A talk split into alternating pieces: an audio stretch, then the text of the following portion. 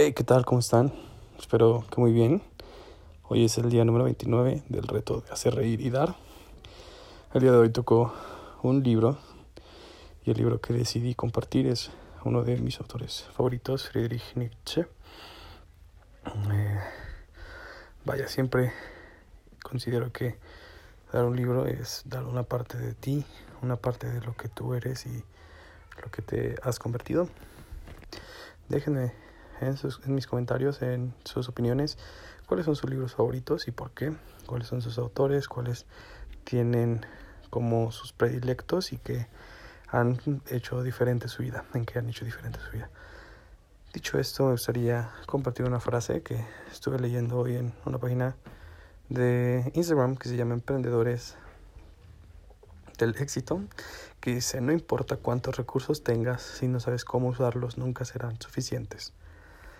Y esto considero que hace referencia a recursos materiales, humanos, económicos, intelectuales. Puede que no seas un erudito, pero si sabes cómo hacer las cosas, de manera, por ejemplo, eh, eres muy bueno con eh, reparaciones y lo sabes aprovechar, ese va a ser tu éxito.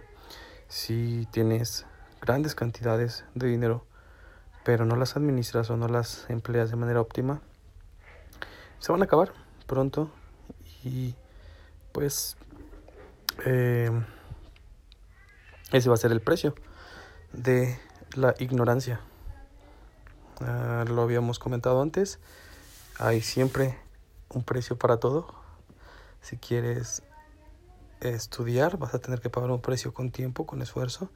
Si no quieres estudiar, vas a tener que pagar un precio con un trabajo que te tienes que esforzar un poco más, tienes que eh, darle un extra desde el momento en que decides dejar los estudios. Entonces, eh, en cuestiones prácticas, es más importante tener el conocimiento que querer hacer las cosas. Porque todos podemos soñar y todos podemos desear con la grandeza y con la abundancia, pero eh, la pregunta sería, ¿qué estás haciendo para obtener lo que tú quieres? Y eso puede ser material o puede ser con relaciones. Si tú quieres tener una familia eh, feliz, ¿qué estás haciendo para eso?